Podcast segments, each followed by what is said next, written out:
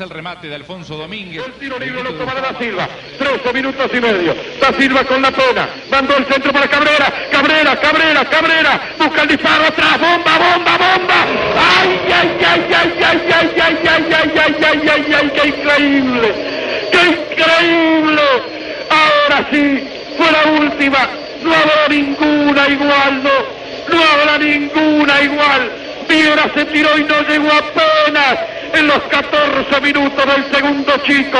Se salvó América. Qué lástima, porque era la chance. Devuelve Bataglia. Para arriba Viera. Golpe de cabeza. La busca da Silva. Tira para Villar. Marca Valencia. Sacó Valencia. Sube Viera. Viene para el bomba. El bomba Diego. Se va Diego. Tira.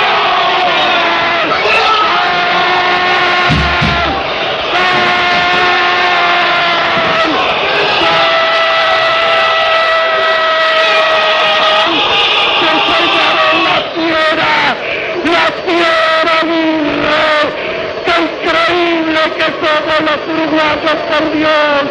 ¡Qué increíble! Tengo ganas de gritar y no puedo. Tengo ganas de saltar y no puedo. Tengo ganas de llorar y no me salen las lágrimas. Porque así somos los uruguayos. Porque así somos nosotros. Porque así somos los charrúas. Que hasta el último instante nos metemos para el partido. La buscamos la luchamos, este es Peñarol, este es el fútbol uruguayo, la pelota viene para Domingo, terminó, terminó, Peñarol campeón, Peñarol campeón, Peñarol campeón, Peñarol campeón de la cosa, Peñarol campeón de la cosa, gracias Diego, gracias, gracias Diego Aguirre, gracias, que aquí viene a treparse en el alambrado, Gracias Peñarol, gracias. Gracias fútbol uruguayo, gracias. Porque quiero vivir siempre momentos de esto. Gracias pelota de fútbol. Gracias sangre charrúa por darme momentos de esto. Por hacerme ahora sin llorar. Por hacerme brotar las lágrimas. Por hacerme desesperar. Porque he ido a los cantados y estoy solo en esta cabina. Y quiero abrazarme con todos quisiera abrazarme con todos los uruguayos, los de todo el mundo, los que están desperdigados en América, los que están en Estados Unidos, los que están gritando en Uruguay, con todos ellos quisiera abrazarlos y decirle bendito sea Dios mío por haberme hecho nacer en mi país.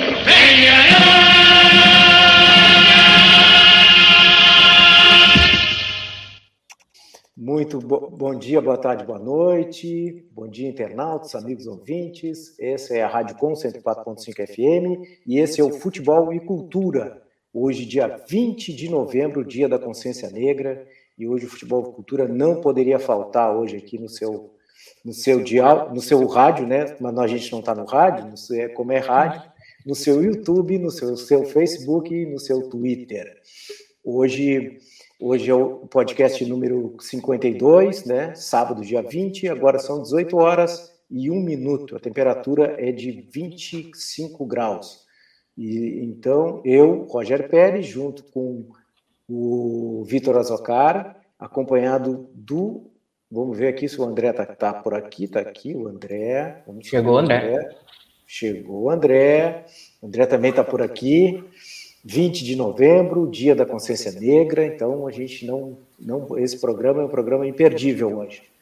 Esse programa que é veiculado nas redes sociais da Rádio Com, 104.5 FM, Rádio Com, aí você acha no, no, nas redes sociais, né? Arroba Rádio Com Pelotas no Twitter, no Facebook e no YouTube. E no FM hoje você não vai ter. Então, o que nos ajudam a construir essa, esse projeto é Dirt Shirt Serigrafia, né, 53981389968. Você faz seu pedido e recebe a camiseta, faz seu insight, conversa com o pessoal lá que ele te atende extremamente bem.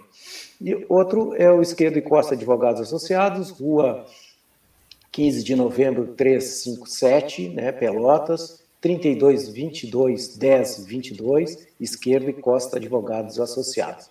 Veterinária PA, Padre Felício 624, telefone 30 27 15 57. Então tá aí, né? E House Cookan, boutique de cucas e pães, quem já provou sabe, né? Rua Anchetra, 1361. E o telefone é o 3228 8941. Eu já falei antes para não me esquecer dos apoiadores. Então, quem mantém esse projeto aqui, né, do, do, da Rádio Com, são os sindicatos bancários, alimentação, Azufpel, Adufpel, é, CEPER, SIMP, e é, e é isso aí, né? E Sintrajuf. Né? Então, sem diversidade de vozes não há democracia.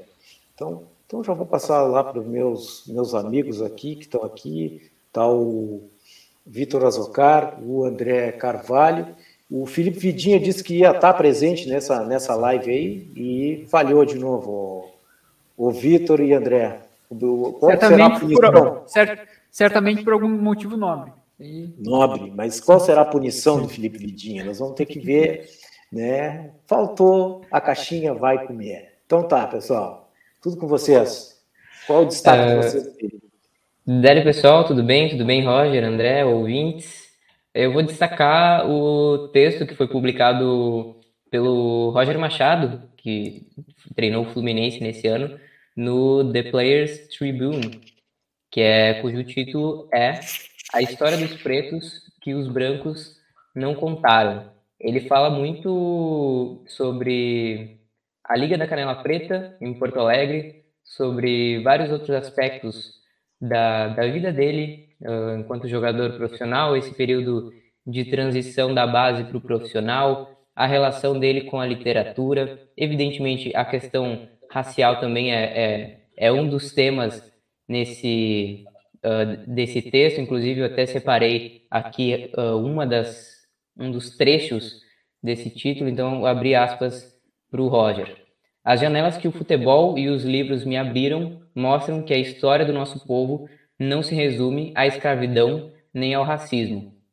E, e um outro trecho também que me chama muito a atenção e que, que não tem tanto a ver com essa questão racial, mas uh, sobre a questão desse vai e vem de treinadores que a gente já se acostumou a ver no, no mercado brasileiro, né, que é algo que já está até banalizado, mas o Roger não tinha o hábito, quando ele treinava um dos clubes, de levar a família dele, porque ele sabe é, que é um, um, mercado muito volátil, né? Ele está sempre dura pouco tempo no, no, no cargo, então ele falou que a única vez que ele levou a família dele para morar junto com ele foi quando, no período do Atlético Mineiro. E que ele percebeu que isso não faria bem às filhas dele, né? Uh, porque elas tiveram dificuldades de se adaptar a Belo Horizonte, à escola. E, e a instabilidade, a turbulência do cargo dele acabava afetando também o dia a dia uh, das filhas. Então ele dá um relato ali de quando uh, as filhas de, dele perguntaram se eles iriam se mudar de novo para Porto Alegre, uh, porque os colegas dela na, delas na escola estavam falando que ele logo ia ser demitido, né? Então é, é, é um relato assim que, que me tocou muito quando eu vi, né? Porque a gente, como eu disse, isso está meio banalizado, a gente já não, não se surpreende mais com, com esse, essa troca de técnicos, mas às vezes acho que falta até um olhar mais humanizado para esse tipo de questão, né? Como a família, como as filhas, a esposa, enfim, né, sofrem com, com isso, né? Então, uh, sobre vários aspectos, vale muito a pena conferir uh, esse texto do Roger, que eu vou repetir mais uma vez o título, A História dos Pretos que os Brancos Não Contaram. Bacana, bacana mesmo. André. Salve Roger, salve Vitor, salve todos os ouvintes da, da Rádio Com. É, só rapidinho fazendo um link com que um destaque que o Vitor trouxe, né? O, o Tyson está dando uma série de entrevistas para vários vários canais, né? Enquanto da do mês da, da consciência negra e ele faz alguns relatos, aliás fugindo um pouco disso, né? Mas uh, falando sobre o Grenal, de como ele ele tentava passar confiança para os jogadores que ele sentia que, que eles estavam muito é, baqueados, né? E aí ele cita o caso do Patrick em que o Patrick não, não, não, poderia, não podia levar as filhas dele para a escola. Né? São alguns detalhes, digamos, pequenos, né? No, dentro sorte, da rotina, mas, né, mas sorte, fortes, né? né? fortes, tu não poder levar tua filha para a escola, né? O que, o que significa isso, né, para um hum. jogador? E, e como ele, como ele vai resultar isso dentro, dentro de campo, né? E, e a, a, cara, cada, cada vez mais que o cara acompanha futebol de outros locais, a gente vê que a relação do brasileiro com, com, com o futebol é, olha, bem pouco saudável, assim, em vários aspectos. Mas o destaque eu ia trazer a partida da 21 rodada do Campeonato Argentino, né? Já que a gente está falando sobre. começou a trazer aqui os resultados do, do, Campeonato Argentino. Um jogaço entre o União São Martin e o Defesa e Justiça, né? União, que é um time pequeno, e está na, tá na 16 posição, e o, e o Defesa está tá brigando lá em cima, na, na terceira posição.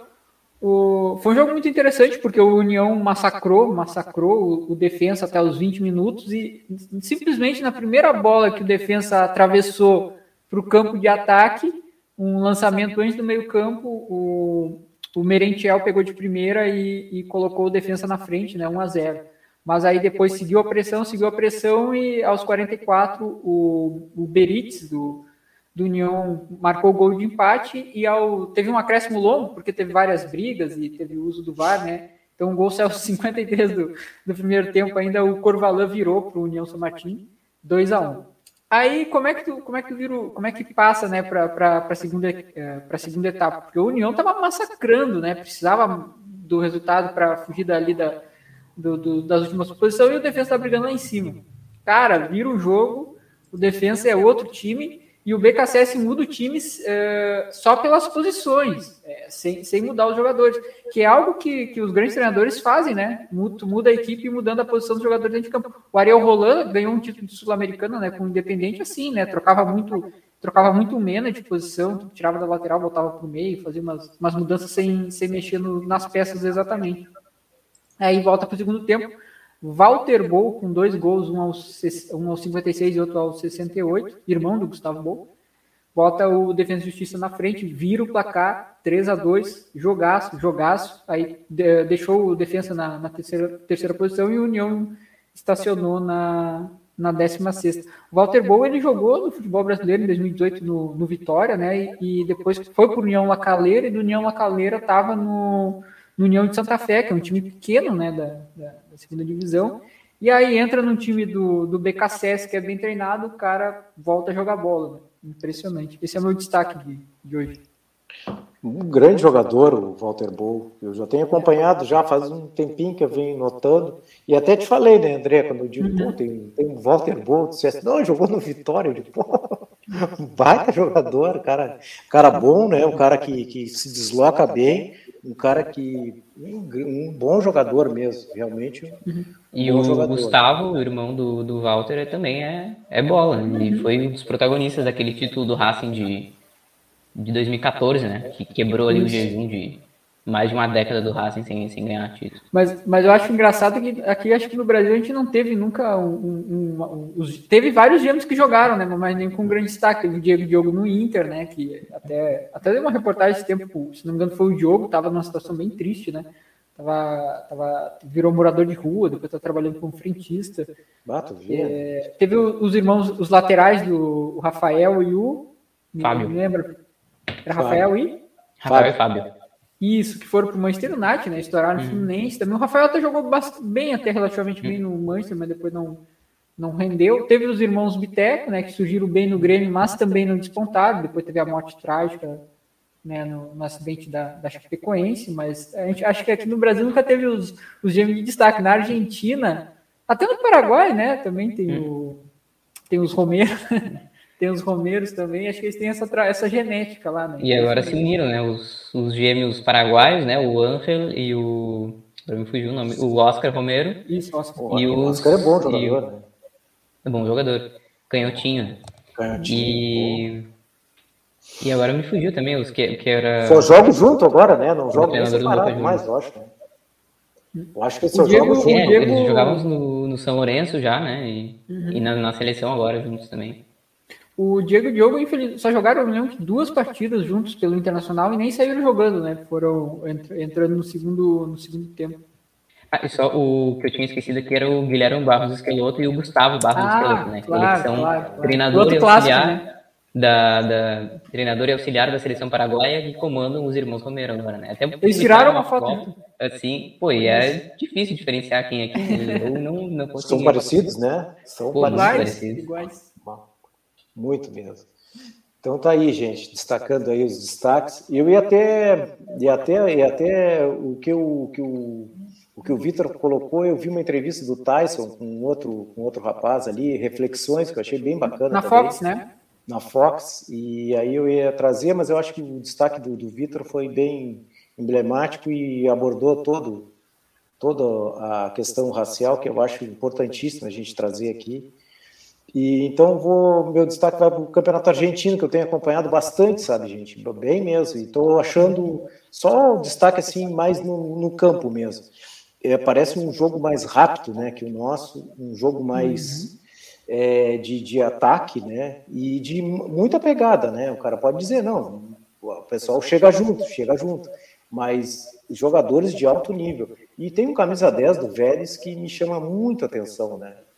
Almada, né?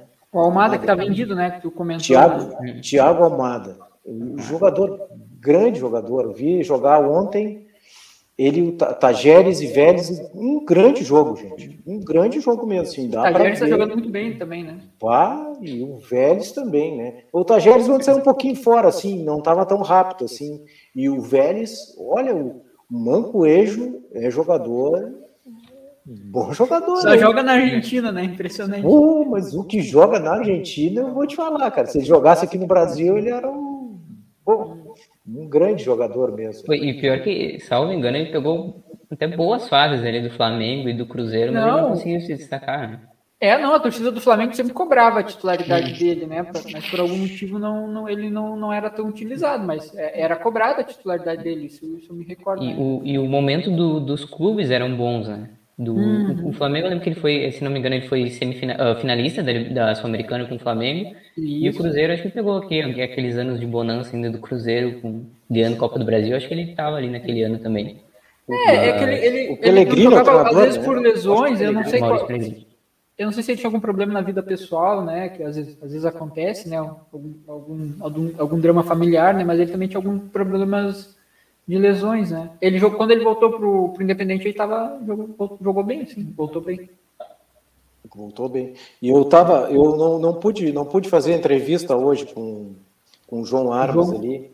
Isso. E aí ele tava falando do 4 a 2 do Independente contra o Penharol, que o Penharol fez 4 a 2 Mas, rapaz, foi um sufoco. Esse Penharol tomou bola na trave em tudo que é lado lá. pô. Esse, esse Independente tem um camisa 10, o Bioc, aquele. O cara é um monstro, né? O cara chutou umas duas, três bolas na trave, assim, né? É que vocês acompanhavam Libertadores? Tu tinha quantos anos na época, Roger? Uns 14, 15? O Em que? Tu 80 diz? Em 87, ali, no final da década de 80. Ah, eu acompanhei. 80... Quando é que o Grêmio foi campeão da Libertadores? Acho que foi a primeira. 83. É, eu 83, acho que, é, eu acho que a partir. Deixa eu ver se tinha outra. Eu me impressionava muito com os argentinos, né? Os Mas eles televisionavam? Né? Televi- televisionavam no Brasil aqui, não? Eu já vi, eu vi, eu vi jogos do, do- eu vi aqueles jogos do Grêmio, né? Que era mais aqui, Sim. a TV local. Eu me lembro do, do gol do Vitorino contra o, contra o Inter, que tirou o Inter, eu acho, de uma final, eu não sei. não- Isso, isso. é que eu- E aí passava, às vezes na televisão passava, assim, a RBS transmitia, né? Quando tinha Grêmio. Mas afinal, mas quando não tinha brasileiro envolvido, eles transmitiam ou não? Ah, eu acho que não, cara. Libertadores é uma, uma, uma- uma- é uma coisa nova, assim, para o Brasil, que eu digo assim, né? Nova. Eu Claro. acho que o Santos lá, quando ganhou o Santos em 60 e poucos, né? Uhum. O Santos Bahia ganhou. teve até o, a primeiro, o primeiro clube brasileiro para participar é o Bahia, né? É. Tem essa marca interessante, né? É. E aí a Libertadores nessa época aí era meio deixado de lado. Valia muito o campeonato do estado, cara. Do, do, do- do- assim, da, da região. Estadual. estadual valia muito, né, cara? Ah, quem era campeão paulista era o, ah, o campeão paulista, o campeão do Rio Grande do Sul. Sempre estava os dois, né? É, O campeão do, do, do, do Rio, campeão da Taça Guanabara, do coisa isso aí, valia muito mais, cara. Agora, é que eu acho, acho que, o, que os times, que os times é, é, latinos aqui, fora, fora o Brasil, eles davam uma importância grande, né, na disputa, né? Eles, eles já tinham entendido Sim. isso aí. Eles tinham entendido isso aí. Agora, o, os brasileiros custaram entender, cara. Custaram entender a, a Libertadores como um trampolim para te estruturar teu time, né? Estruturar teu time e ver os outros e ver os outros como é que estão jogando, né?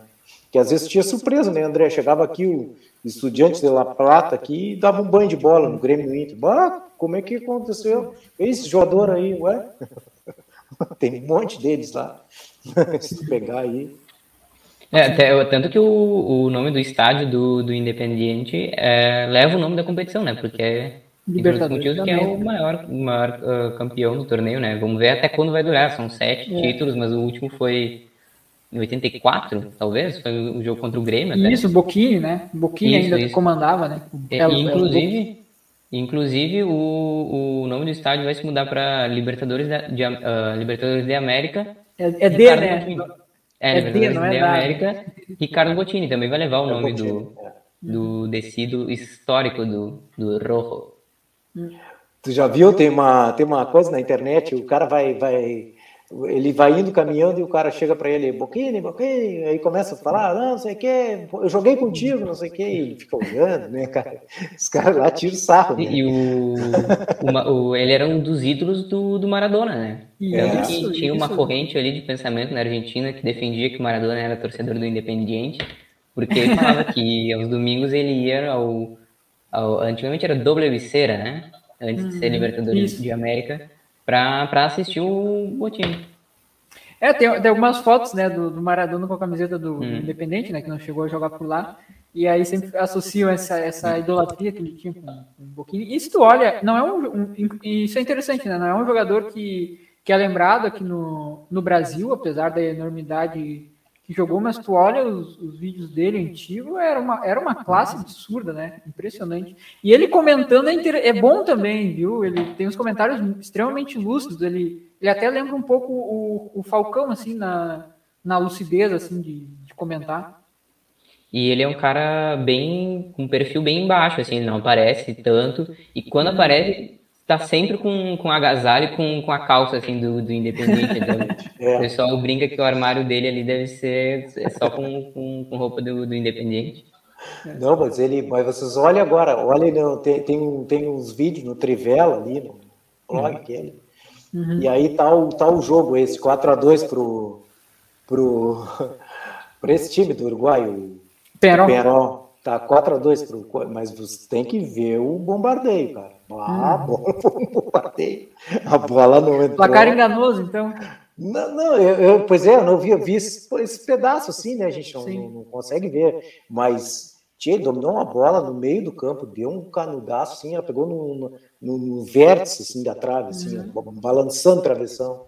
E o Independente em cima, em cima, em cima, em cima. E aí o contra-ataque, pá, é, sabe que uma da, uh, misturando de novo futebol e política, né? Infelizmente.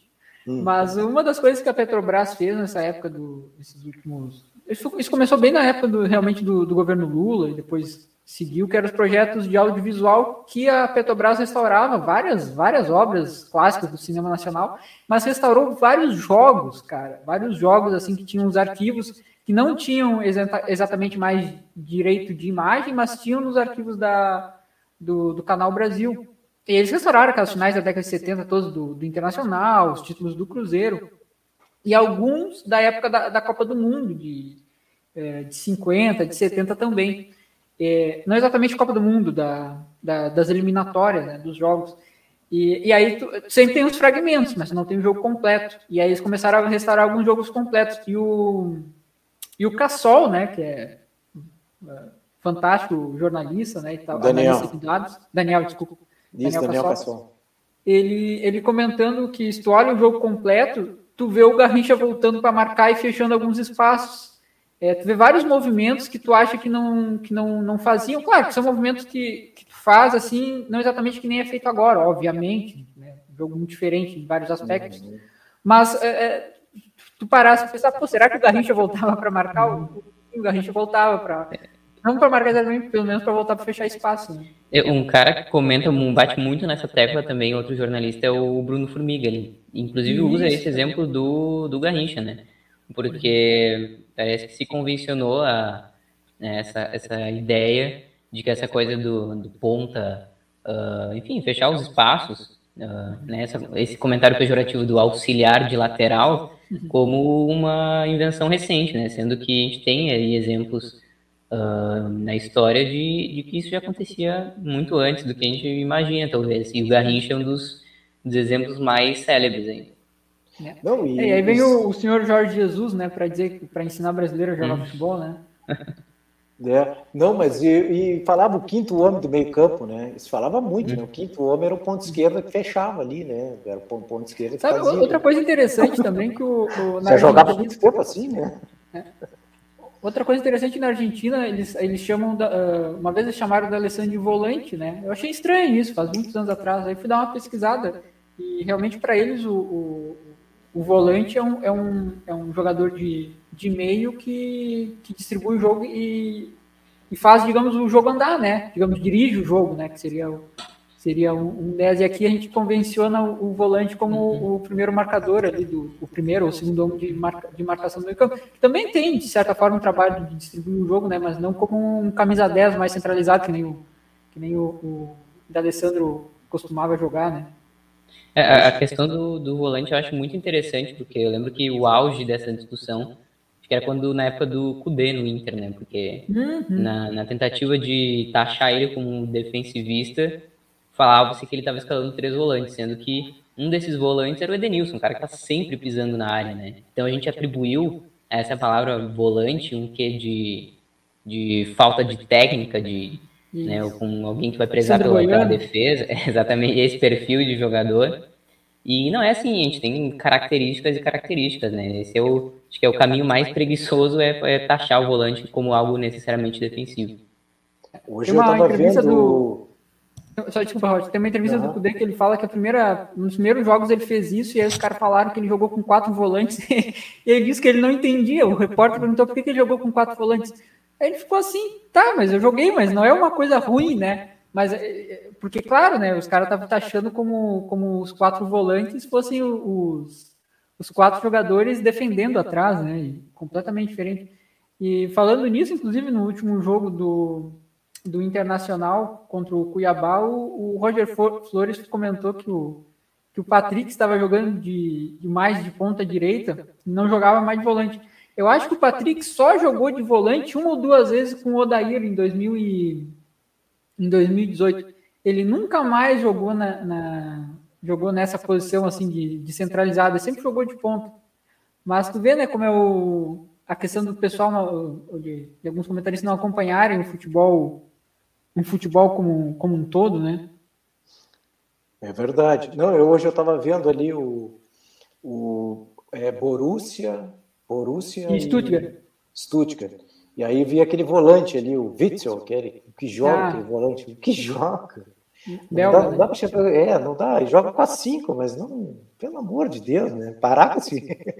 Porque volante sempre te dá a ideia do, do, do cara ali que vai dar um pontapé, hum. vai, vai e uhum. o Witzel, aquele, é um cara, é um cara muito moderno, né? Ele estava jogando, ele estava jogando na China, né? E aí o Borussia contratou ele, pá, hoje, hoje deu uma aula de meio campo ali, né? A saída dele, o Borussia virou o jogo no finalzinho, acho que foi. Isso, foi, foi aos 87 o Royce marcou. O Royce. O Royce também que é um baita Voltou jogador. a jogar bem, voltou a marcar, não está se lesionando tanto. É. Eu gosto bastante deles ali. E, o, e esse, o Witzel, ele pá, é um jogador assim. Eu gosto dele mesmo. Assim. Um, um grande jogador. E ali, para mim, é a prova dessa, dessa coisa do volante, né? Que não que aqui no Brasil se condicionou, né? Ah, não, o volante é o cara que tem que marcar ali. Não, tu não pode sair, tipo, limpador de para-brisa que chamavam antes, né? Era isso, cara. Chamavam limpador de para-brisa. O cara tem que cobrir a lateral e outra lateral. Pô, pelo amor de Deus. Mas eu, eu acho taticamente a gente é muito, muito inferior, assim, taticamente. Não estou dizendo que, que o jogador é tecnicamente inferior, mas taticamente eu acho o treinador bem inferior, assim. Acho bem inferior, assim. Tu olha qualquer jogo na Europa, tu vê. Olha, eu tô falando da Europa. Tu, no, se tu olhar na Argentina aqui, tu já vê melhor. Tu já vê melhor, tu já vê jogo melhor. É, já tem essa. Basta ver também o número de, de treinadores argentinos que tem aí fazendo sucesso mundialmente, né? O Simeone campeão, último campeão do Campeonato Espanhol, O Pochettino é um cara que é bastante questionado agora, mas o cara que é, levou não, o é um baita Tottenham ao treinador, final né? de... É. No- no- nos últimos anos ali foram poucos os treinadores que passaram pelo PSG e, e tiveram ali um saíram bem. O próprio Thomas Tuchel, ele foi foi mandado embora e no ano seguinte ah, comandou o Chelsea campeão, né? Então não é é um ambiente muito complicado ali o PSG. E e agora, se a gente for pensar, vai, vai buscar outros nomes argentinos aí. O, tem clubes menores, o Berizzo fez uma campanha muito boa com o Celta de Vigo, levou o Celta à, à semifinal da- de Liga Europa. Então, a gente tem alguns técnicos argentinos aí se, ah, com campanhas de destaque na, na Europa.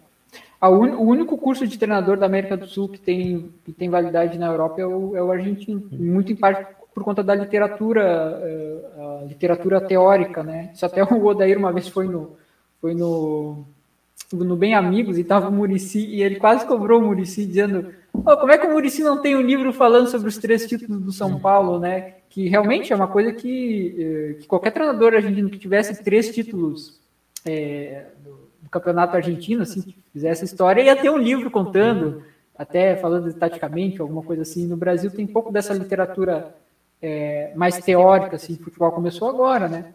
Porque a literatura, assim, de, de, de romance, ficção, realmente é, é bem rica né, nessa parte. É verdade.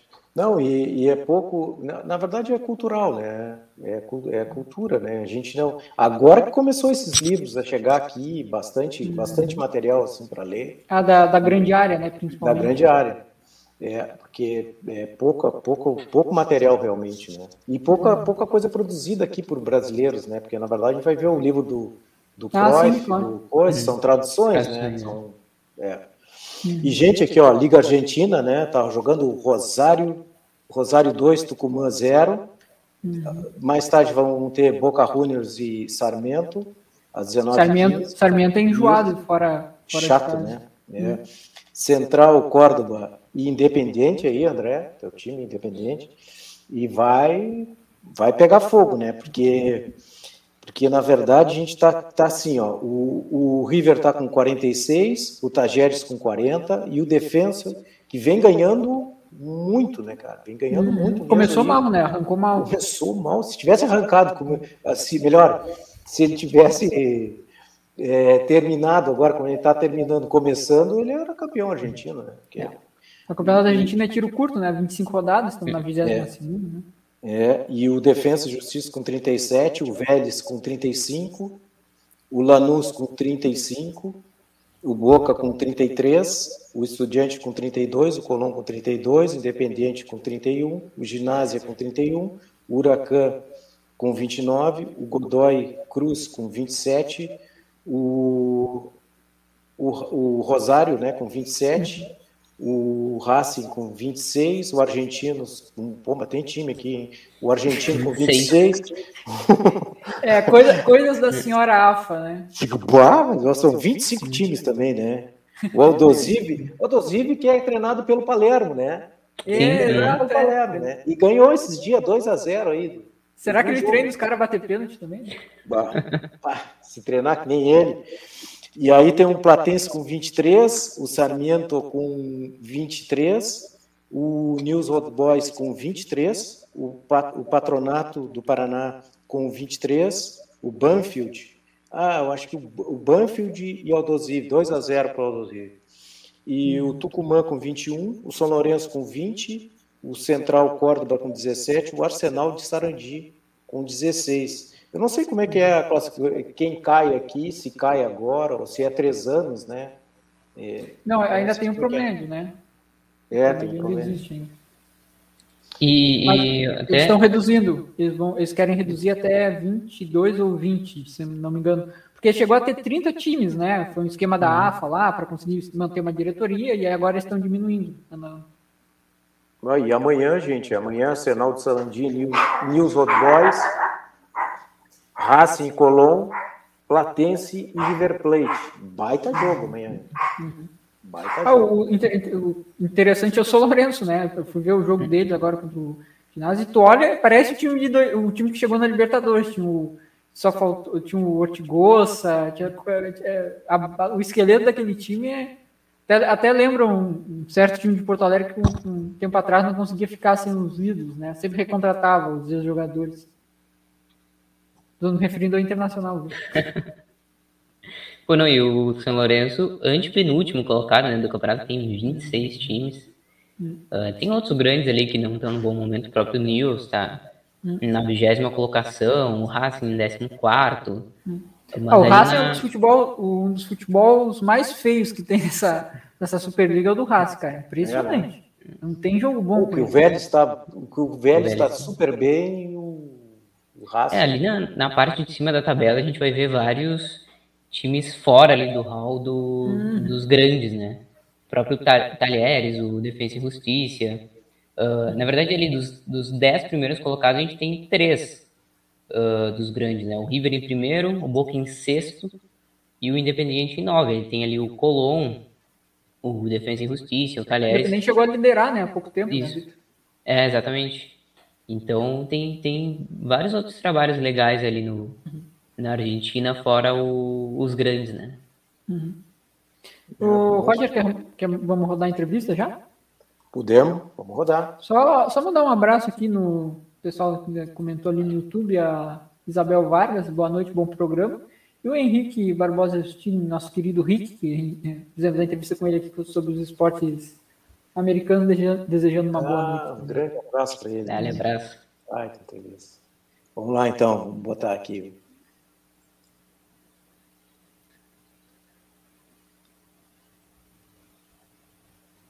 sobre a Libertadores de 1987, ganha pelo Penharol. Isso.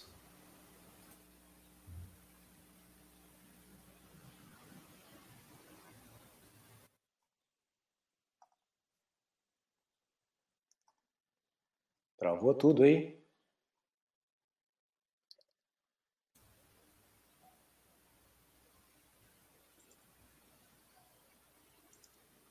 É, não começou ainda.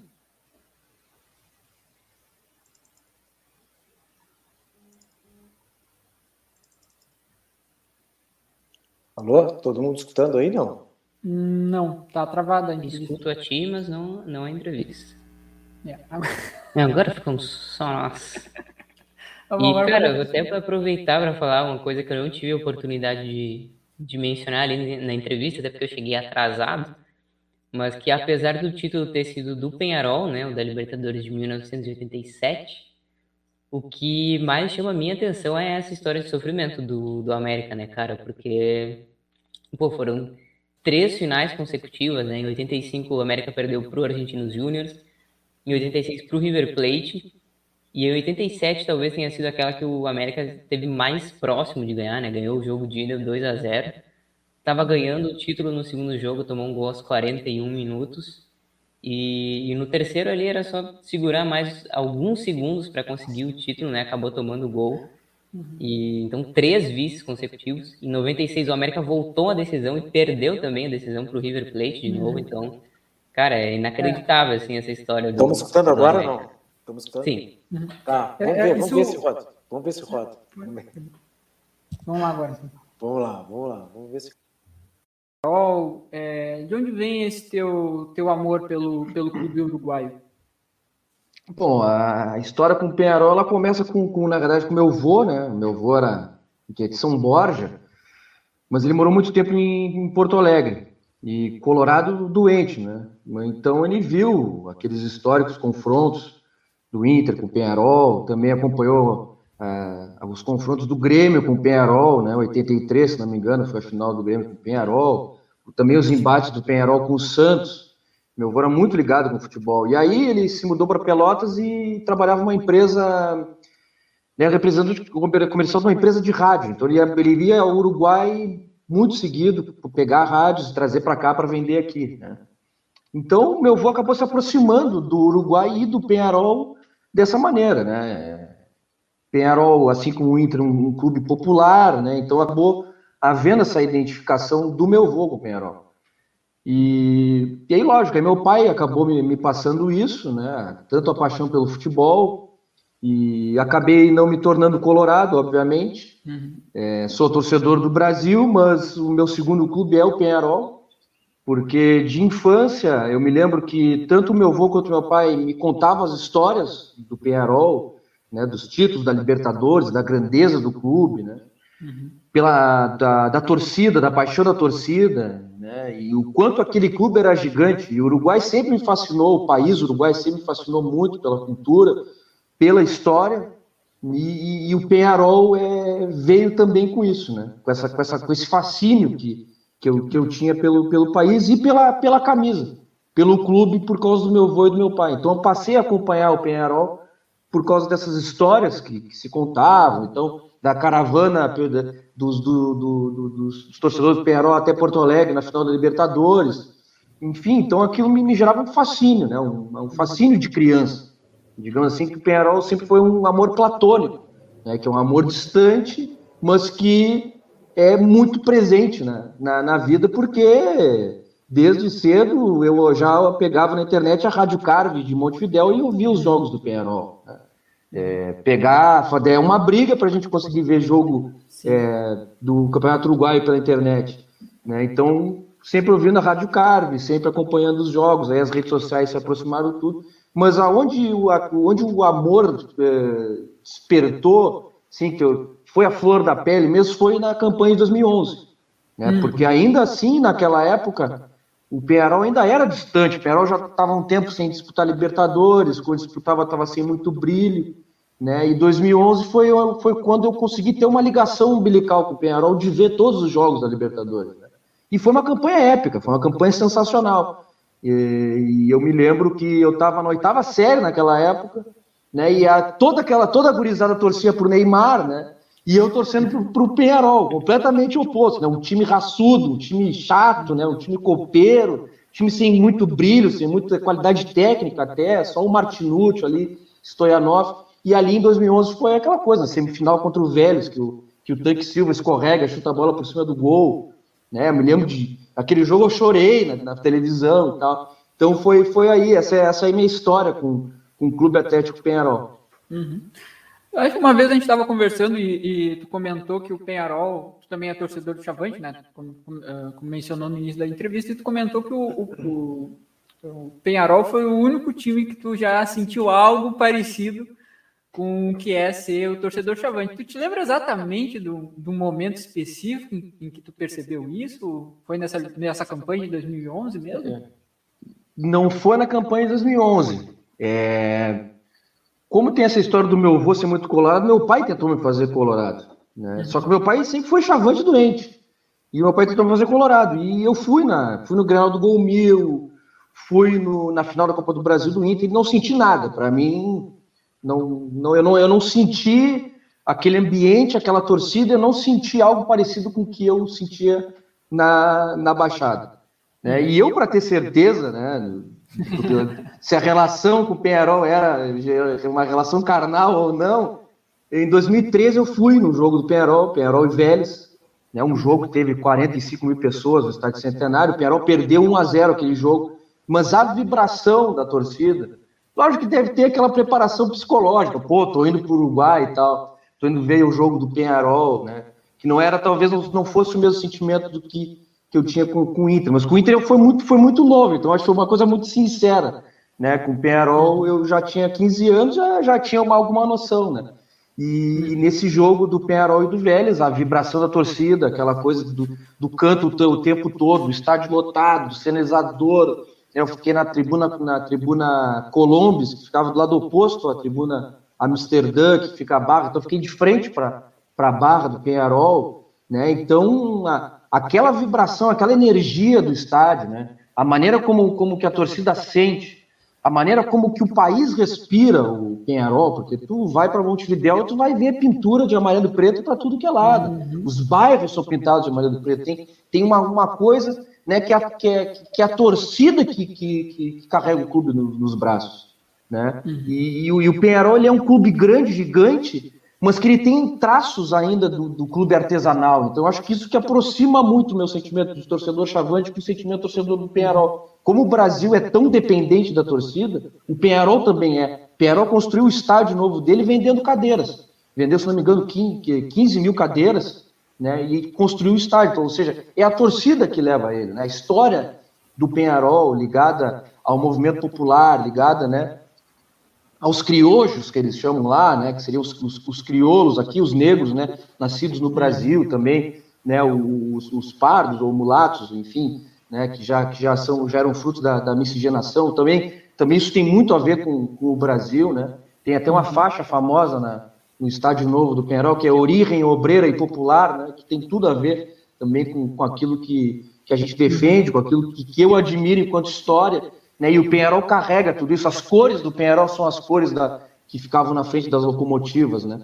Então tem, tem, tem tudo a ver. E esse foi, esse foi o momento, né? Acho que o momento de viver, experiência, experienciar um jogo do Penharol, né? E sentir essa, essa energia, sentir aquilo, né? Que é subjetivo, que é quase como uma religião, não tem como, como descrever. Mas é, é a única, único time que se, se aproxima do Brasil para mim é o Penharol. Então eu sou digo com todas as letras, sou, sou torcedor do Penharol, sim. Uhum.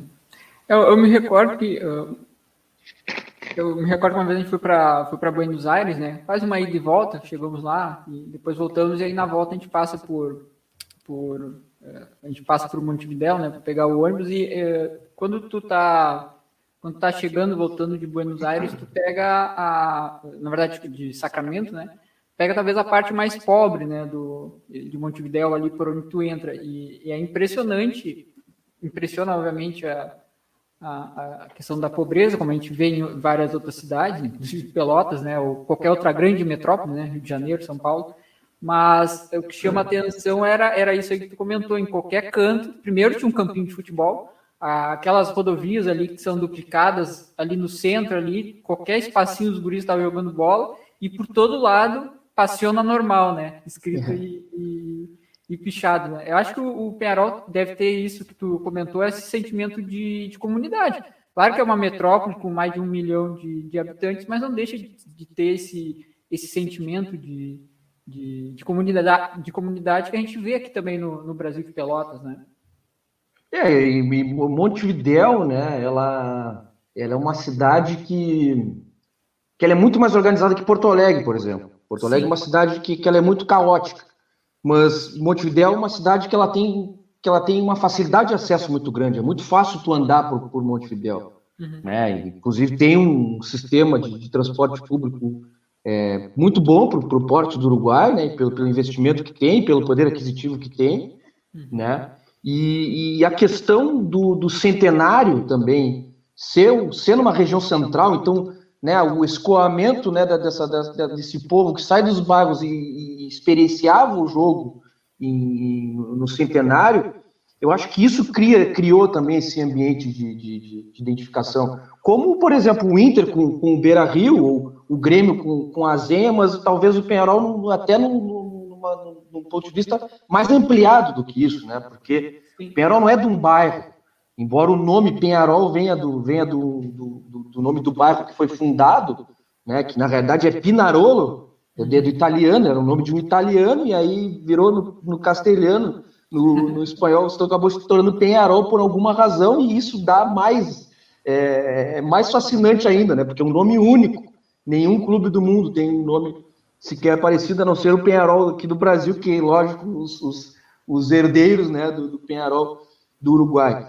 Então, eu acho que por essa questão né, da, da ferrovia, que empregava milhares de trabalhadores, tinha milhares, né, centenas de, de, de, estações, centenas de pontos né, de trocas de, de influência, o Peró acabou ganhando essa, essa, essa massa né, de pobres. Porque o Nacional é um clube elitizado, o bairro onde fica o Estádio Nacional é, um, é uma região de elite, é um clube é, historicamente é, excludente, o clube da, da, da burguesia uh, uruguaia. Mas essa, essa noção de, de, de comunidade, ela está muito apegada a essa questão da classe social. Né? E eu sinto no, no, no Penharol, ela é justamente isso, ela tem um senso de comunidade muito mais forte do que talvez outros clubes grandes. Por exemplo, o Boca. O Boca é um clube da, da Argentina inteira, mas tem aquela magia da Boca, do, do bairro de La Boca, né? E o Penharol não, o Penharol já é um, um, um, clube que nasce descentralizado, então ele não tem um,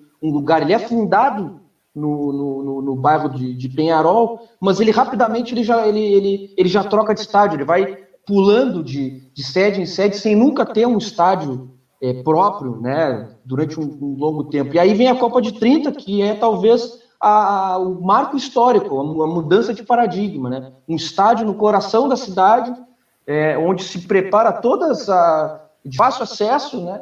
Uhum. E aí consegue aglutinar todas essas, essas populações, né? Como uhum. se fala lá no Uruguai, se agrega essas, essas populações naquele ambiente. Porque o ambiente do Centenário é um ambiente sensacional, é fantástico. É uma praça gigantesca. Em dia de jogo do Penarol, os caras estão lá fazendo churrasco. Então, quer dizer, a, a, própria experiência de futebol que se tem no Uruguai, né, e a experiência que se tem do Penarol, ela, ela, ela acaba se, se tornando um, um ato em, em, comunidade. Né? É, tu ir no estádio tomar um mate, é tu ir no estádio fazer um churrasco antes do jogo e tal. Então isso é, isso é muito, faz parte já de uma, dessa cultura de futebol. E o Penarol traz isso, né?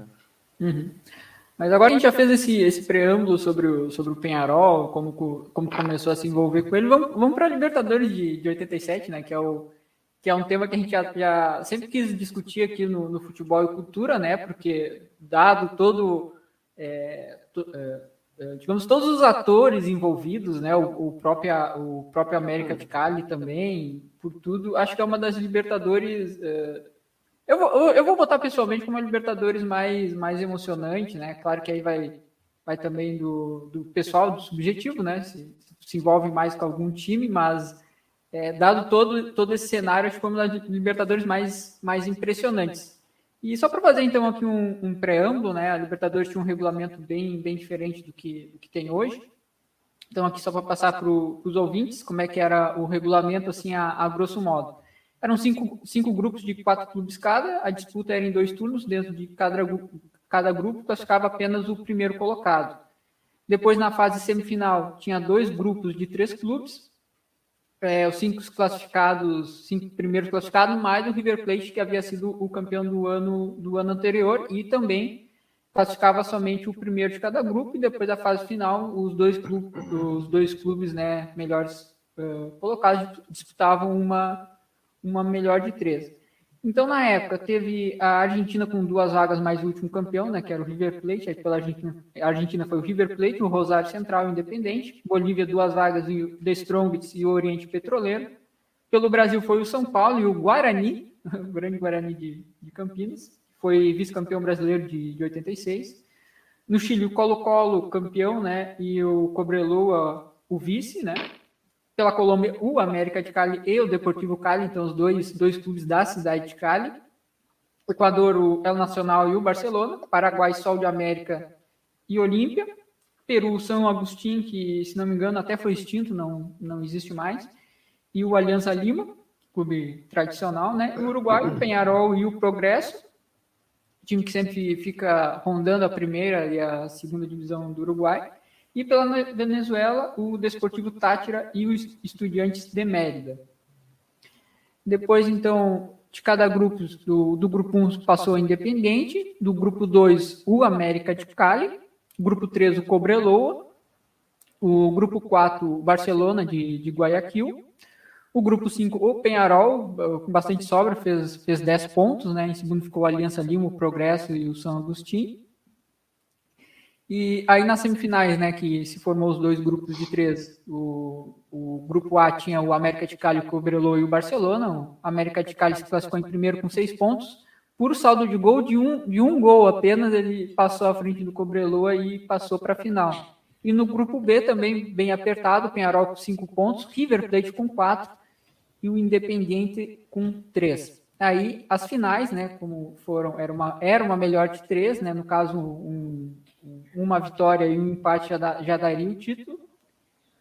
O primeiro jogo, que foi em Cali, o América de Cali ganha de 2 a 0 do, do Penharol, gols de Batalha e Cabanhas. Aí o jogo da. Isso em 21 de outubro né, de 1987. O jogo da volta, que foi 28 de outubro de 1987. 2 a 1 para o Penharol, que também foi bem, bem agônico esse jogo, né? Como se diz. O Cabanhas abriu para o América de Cali no primeiro tempo aos 19 minutos. E aos 20 do segundo tempo e aos 43 do segundo tempo, né? O Diego Alvim abriu e depois o Vijar fez o 2 a 1 que aí garantiu um terceiro jogo. E aí o, o, o terceiro jogo foi é, em 31 de outubro, é, no. Ah, desculpa, só, só por, por curiosidade, passar que o, o, jogo, o primeiro jogo do. O primeiro árbitro do jogo de ida, tá? Foi o José Roberto Wright, saudoso José Roberto Wright. Depois o Ricardo Calado no segundo jogo. E no terceiro jogo foi o Hernan Silva. O terceiro jogo era, era em campo neutro, né? Foi no Estádio Nacional de Santiago, com um público de, de 25 mil pessoas. Aí eu vou passar aqui rapidinho os times tá, do Penharol e do América de Cali. O Penharol foi com Pereira, Herrera, Rote, Traçante Domingues, Perdomo da Silva, Vieira Cabreira e Diego Aguirre. E o técnico, saudoso Oscar Tabares.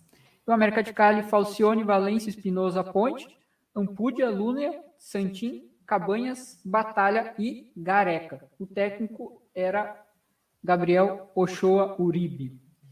É, eu não vou dar aqui o, o, como é que foi esse, esse, esse, último, esse último jogo, né? O, o terceiro jogo de desempate. Vou deixar para vou deixar para o João nos contar como é que foi. Mas antes saudar o, o Vitor que chegou agora aqui.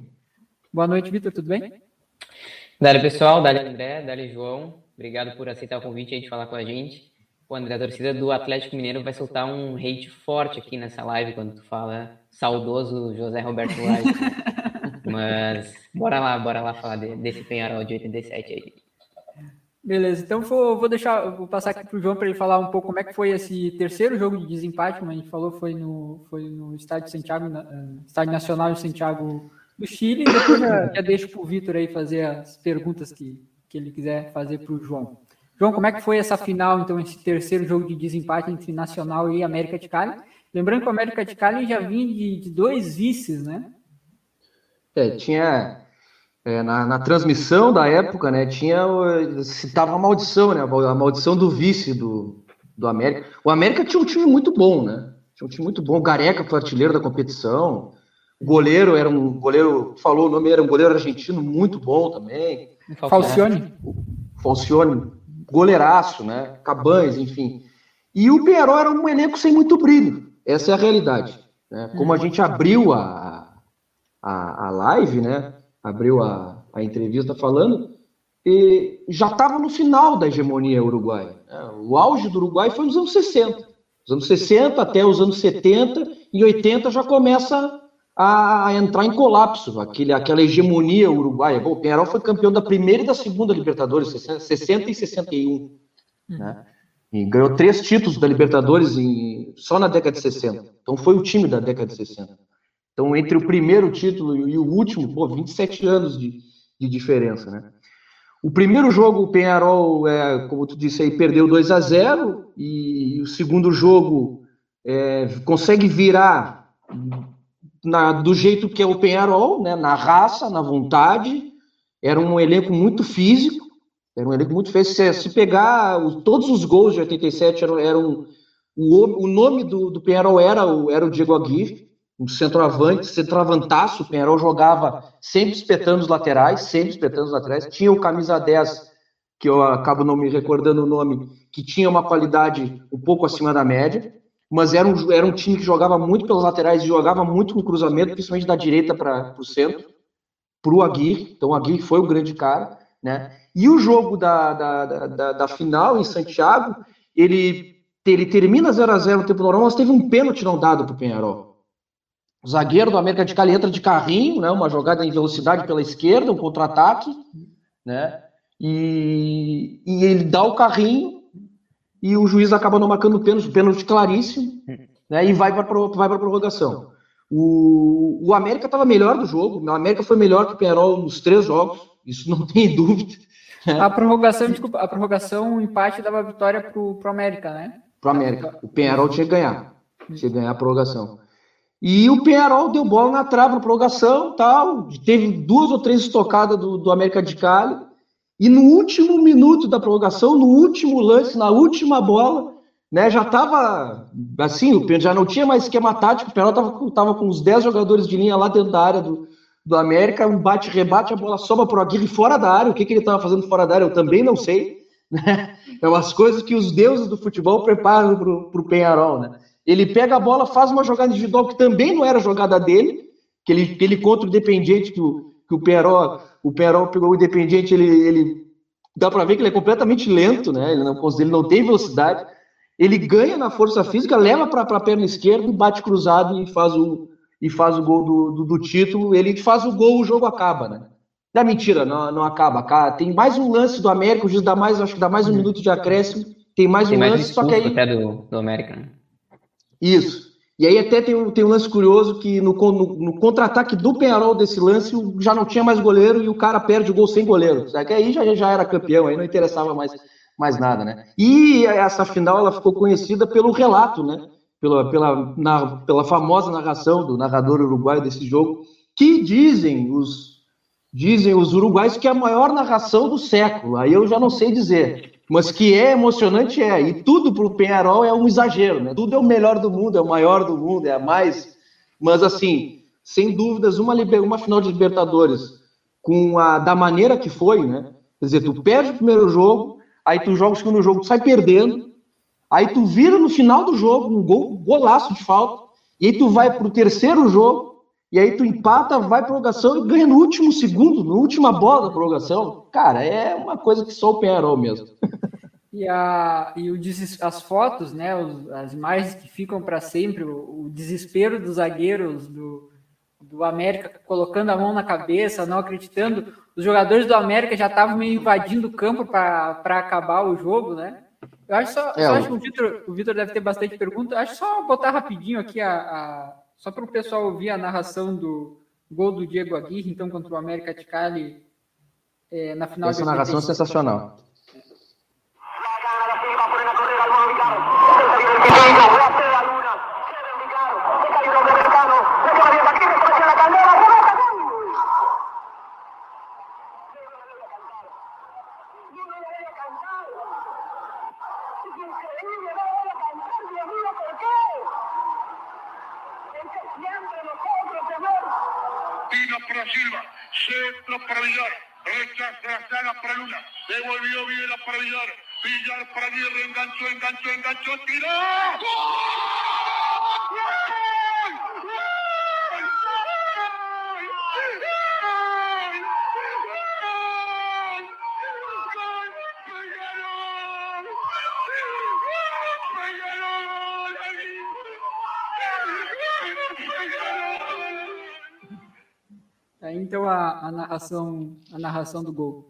Vitor, tem alguma pergunta para o nosso convidado?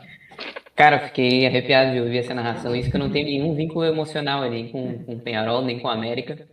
E, e, só antes de fazer a pergunta, a curiosidade ali, antes do, do lance do gol, o Penharol teve mais uma chance, né? Foi no minuto 118 ou 119. Mais uma chance que algum jogador, que não me recordo o nome, chuta cruzado pela esquerda, né? E o, o atacante do Penharol não alcança a bola. E até o narrador ali já fala que, que era a última chance do jogo, que não ia pintar nenhuma outra oportunidade tão clara quanto essa, mas acabou tendo e o Aguirre acabou aproveitando, né? Uh, João, a gente estava falando ali do, do Tabares e a gente está fazendo essa live uh, um dia depois da demissão dele, uh, da seleção uruguaia, e até é curioso a gente pesquisar sobre essa passagem do Tabares pelo Penharol, porque a gente está acostumado a ver ele já como um técnico experiente, mas na época que ele assumiu o Penharol, ele ainda estava início de carreira, né? Tinha 39 anos, tinha passado só pelo Danúbio, pelo Bela Vista e pelo Montevideo Wanderers, né? Como é que é essa relação com, com o Tabares? Qual é o tamanho dele para o Penharol? É, eu acho que o Penharol é uma, é uma senda de, de, gigantes, né? A gente vai ver aí Didia, né? grandes nomes.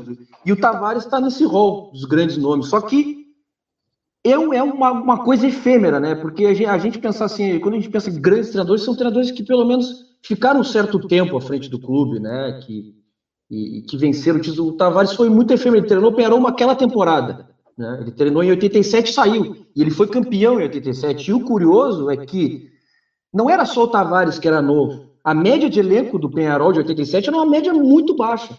A maioria dos atletas que jogaram a Copa Libertadores nunca tinham disputado a Libertadores. E se eu, eu, eu até posso estar enganado, mas eu acredito que o Tavares também não tinha treinado um time de numa Libertadores quando, quando assumiu o Penharol, né? O Tavares é como tu falou, a gente olha o Tavares hoje em retrospecto, cara, é um, é um senhor, né? é, é, é, o maestro, mas naquela época ele não era o maestro, naquela época ele era um, um técnico jovem, início de carreira, né, buscando é, subir de patamar. E sobe de patamar com um elenco que tinha uma média de idade, aí, se chegasse a 24 anos era muito, porque a maioria tinha era 22, 23, o goleiro era um pouco mais experiente, já era um goleiro da seleção uruguaia, né? Mas o Aguirre era um jovem jogador, todos eles eram jovens jogadores, Inclusive, no documentário dos 120 anos do Penharol, é, que é muito bom, inclusive está disponível no, no YouTube, é, se entrevista é, esses atletas, né, se entrevista o, o próprio Aguirre e tal, e eles falam que para ganhar uma Libertadores tem que, tinha que ter uma, uma casca, tinha que ter uma experiência, né? E nenhum deles ali teve experiência. Então foi uma experiência, foi um time que foi se forjando na prática. E também o, o maestro ele teve, ele teve o mérito de vencer uma Libertadores que era improvável. O Penharol era longe de ser o favorito. Né? O Penharol era, era, um, era um outsider, era, era um time que, se tu olhasse, ele dizer, independente. Ou o River ser campeão, ou São Paulo ser campeão, mas não, não o Penharol. O São Paulo ficou até em último na chave dele. o Guarani teria mais chances, talvez. É, provavelmente. E, e, e, tu pega aquele triangular que, pe, que pegou da, da, semifinal, foi Penharol, River Plate e Independiente. Né? E dois jogos contra. ganhando de 4 a 2 do, do Independiente em Avejaneda. Né? Então, creio eu que o, Tavares ele é gigante na história do Penharol por ter conquistado a última, a última Copa, isso não há dúvidas. Mas garanto que também o Penharol foi gigante para o Tavares, porque aquilo ali mudou ele de patamar dentro do Uruguai para sempre. Né? Talvez ele é com certeza o maior técnico da história do, do, do, do, Uruguai, que não foi campeão da Copa do Mundo, obviamente. Né? Mas o que ele fez 15 anos à frente da seleção uruguaia, eu acho que não teria sido possível sem o Penarol. Como o Didia falou, né, que o Uruguai só ganhou em 50 porque a base do time era do Penarol, então o Tavares não seria o Tavares sem, sem o Penarol. O Penarol é, é gigante no futebol uruguaio e forja, né? Isso, aquilo, aquela Libertadores forjou nomes que ecoam até hoje. Não é à toa que Tavares é o técnico da seleção uruguaia, o técnico da seleção uruguaia, e o mais cotado para assumir é justamente o Aguirre, que fez o, o gol do título. Né? É, eu acho que até o Aguirre... Só antes de, não espero não estar tá falando algo não, que já não, tenha lá, lá. Uh, dito anteriormente, mas nesse triangular semifinal aí que o, que o João mencionou, né, que era com ao lado do Independiente, que tinha sido campeão três anos antes, do River, que era o então campeão, e o Penharol ainda passou com uma rodada de antecedência, né? Garantiu a classificação com uma rodada de antecedência. O último jogo lá no Monumental de Nunes já, já não valia mais nada, porque o Penharol já estava classificado. É, perdeu o jogo, inclusive, se não me engano, perdeu o jogo 1x0 o Penharol, né? Uhum. Só que tinha classificado no jogo que tocou 4x2 do, em cima do Independiente em, em Avejaneda, né? Um jogo também memorável que o, que o Aguirre botou o jogo no bolso. O Aguirre fez uma, fez uma Copa sensacional, né? Eu acho que de 60% a 70%, se não mais dos gols, teve ou a participação dele ou foi ele que fez, né? Era, era, era, era, um, era um time que tinha um futebol muito simples, achava muito fácil as laterais e, e fazia o centro para dentro da área para o Aguirre é, cabecear. Um exímio cabeceador, embora ele perdia muito gol com os pés. Curiosamente, o gol que ele fez do título foi com os pés, mas esse jogo do Independiente, ele perde um gol absurdo, tem vários gols que ele perde absurdamente com os pés, um exímio cabeçador. O jogo contra o América de Cali, ele faz um gol de cabeça no primeiro pau, ele se antecipa a defesa, aí tu vê que o cara é diferenciado, ele antecipa a defesa e mete na gaveta, né? E, o Aguirre foi, foi, foi o grande nome, né? Mas é, são essas coisas, são, são essas coisas que, que elas vão compondo a magia, né? Porque o Aguirre era um cara que perdia muitos gols com os pés, fez pouquíssimos gols com os pés e acaba fazendo o gol do título, né? numa jogada individual, como eu falei, um jogador lento, tudo. Né? Então é, é, é, fantástico. E só para me perdi no assunto, a questão da, da, da, semifinal também, né? O grande favorito ali daquela, daquela chave era o River. Né? Não, não se colocava o Penharol, time tão jovem assim, né, como favorito, se classifica uma rodada de antecedência numa goleada, em plena Vejaneda, completamente lotada, né? E um time de guris. Se a gente pegar a narração da época, até eles falam os ticos de Penharol e tal, né, o Aguirre novo comemorando aquela, aquela coisa, né? E o Vitor falou uma coisa da, da final que eu esqueci de, de, de falar, né? Se, se, diz a lenda, né? Não, não vi imagens disso, mas que os, os reservas do América de Cali já estavam atirando balão para cima no final do jogo. Estava. Né?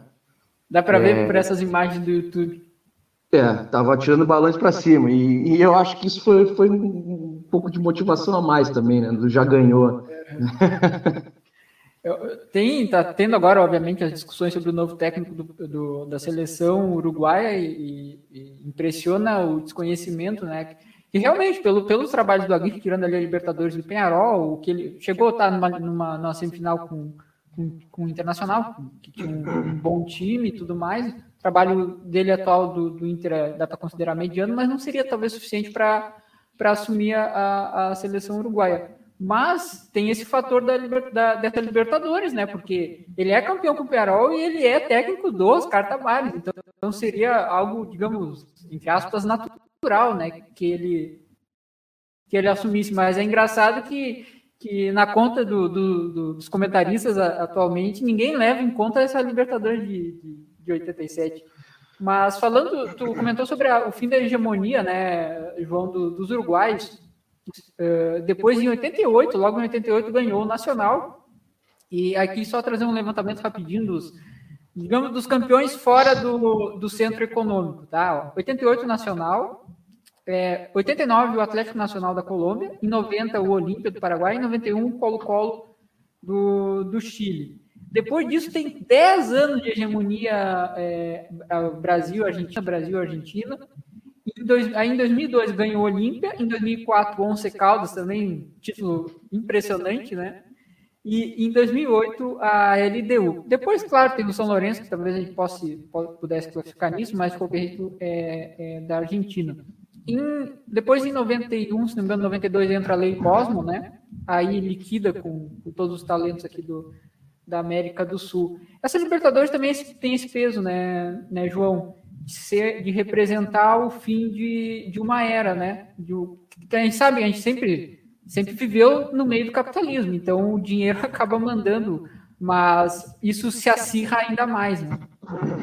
É, o, a hegemonia do, dos times uruguais também foi, de uma certa maneira, a época da Suíça das Américas, né? Que o Uruguai foi considerado Suíça das Américas e tal, paraíso fiscal, aquela coisa toda. Então, lógico, o futebol está muito, muito associado ao, ao, ao capitalismo, né? Mas o, o, o Penharol Nacional, eles têm uma coisa que é parecida com o Grêmio Inter, que eles são muito grandes para os lugares, para o lugar que eles estão. Né? Então, sempre Penharol e Nacional tiveram que, que ter essa ânsia de, de, buscar coisas maiores. Então, assim, o Penharol não existiria Libertadores da América, talvez se não, se não, se não tivesse Penharol. Quem, um dos, quem propôs a criação da Libertadores da América foi o presidente do Penharol nos anos 60, né?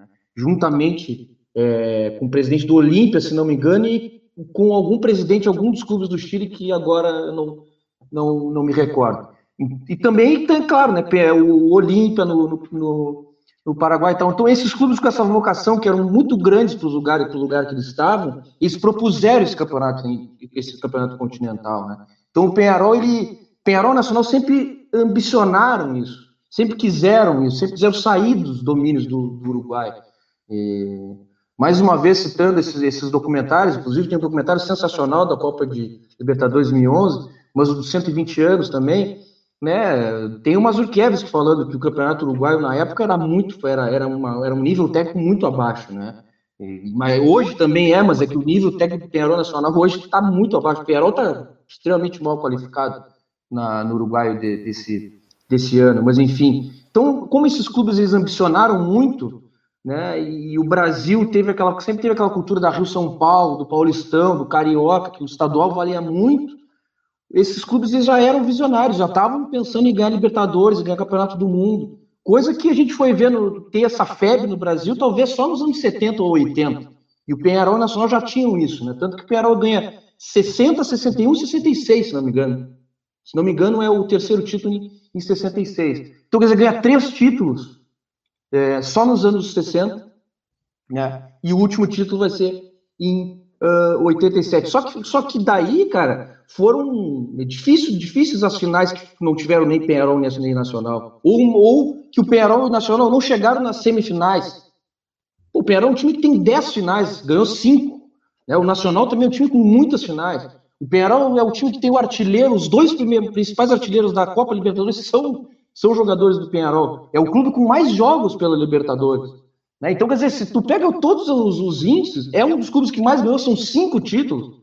Ah, aí tu fala a questão do, do desconhecimento dos, dos, comentaristas, desconhecimento e o apagamento da história dos clubes, né?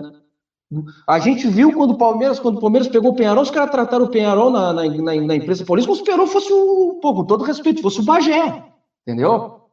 Não é assim. Penharol é um time com cinco Libertadores da América, três campeonatos do mundo, que tem, tem título da super, da super, dos super campeões da América, enfim, Ramon de Carranza é um clube completamente internacional, que tem muito, tem mais títulos do que qualquer grande brasileiro. A gente poderia dizer que o Penarol é maior que qualquer grande brasileiro, inclusive porque representa dentro do país a maior torcida do, do mundo, se tu comparar o tamanho da população. Então, quer dizer, é, é um desprezo total pela história do clube. É isso que está acontecendo. E um desprezo por essa hegemonia. Um clube com, é o clube com mais finais, ou é o segundo. Parece que o Boca passou o Penharol. Mas o Penharol tem 10 finais e 5 títulos. O Nacional tem 3 títulos da Libertadores e, e, três do mundo. Quer dizer, todas as vezes chegou na, na final, foi, todas as vezes foi campeão, né? Foi campeão do mundo. Então, quer dizer, foi uma, uma hegemonia completa. Eram, os, eram as equipes a serem batidas no século XX. Tanto que o Penharol é o campeão do século XX por todos esses números pelos maiores números de finais, por ter o maior artilheiro da, da Libertadores, por ter mais participação, por ter mais vitórias, mais gols marcados.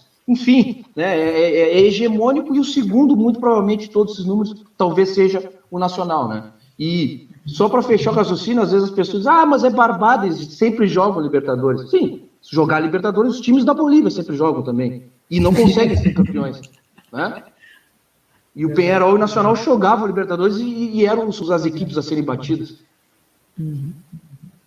Vitor. Uh, João, até fugindo um pouco do jogo, uh, eu acho muito curioso essa relação, né? Porque a gente está falando de um clube gigantesco, como tu bem falou, né? Que forjou a sua grandeza ali muito em função dos títulos internacionais, mas que está muito longe dos dias de, de protagonismo, né? A última final de Libertadores do, do Penharol, lá se vão 10 anos, né? Como é que é essa relação hoje da torcida com a competição? Há uma cobrança, assim, para que uh, se voltem aos dias de protagonismo ou também há um reconhecimento que tem ali um cenário econômico muito desigual dentro do, do continente, especialmente em comparação com, com Brasil e Argentina, né? É, eu, eu posso te dizer assim que, que é um movimento é, duplo, né? São as duas coisas acontecem simultaneamente. Por um lado, né, o Uruguai tem uma moeda extremamente fraca, tudo aquilo que a gente sabe, né? O imperialismo está aí, o centro do capitalismo está tomando conta. Inclusive, né, a gente pode até pensar em um certo, é, um certo imperialismo brasileiro também, do ponto de vista do futebol, porque é, Palmeiras, por exemplo, o Atlético Paranaense tirou um dos melhores jogadores do Penharol esse ano, Terans. Né? Então, quer dizer, é muito fácil ir lá tirar. Os, os jogadores são baratos. Tirando o Facundo Torres agora, que tem uma multa altíssima do Penharol, todos os outros atletas do Penharol, e esse elenco é muito jovem, tem um centroavante muito bom, que agora não, não me recordo o nome, mas que fez gol no Corinthians, fez naquela goleada, fez gol, inclusive na, na, na Sul-Americana foi, foi destaque. Agora o Kevin Dawson, que era o goleiro, um ótimo goleiro também, foi vendido para os Estados Unidos. Então, quer dizer, os torcedores do Penharol, eles sabem que isso ocorre. Só que também por campanhas dignas o Penharol ser minimamente mais competitivo. Que a gente vê na intensidade do jogo quanto é diferente. Pô, tu vai ver aí o Penharol e o Atlético Paranaense. Cara, o Atlético Paranaense, os caras voando. E olha o calendário do futebol brasileiro. E os, os jogadores do Penharol sendo poupados na rodada do, do Uruguai e se arrastando em campo. Isso é sinônimo que a estrutura, a fisiologia, tudo que envolve o futebol, as fora das quatro linhas do futebol, né?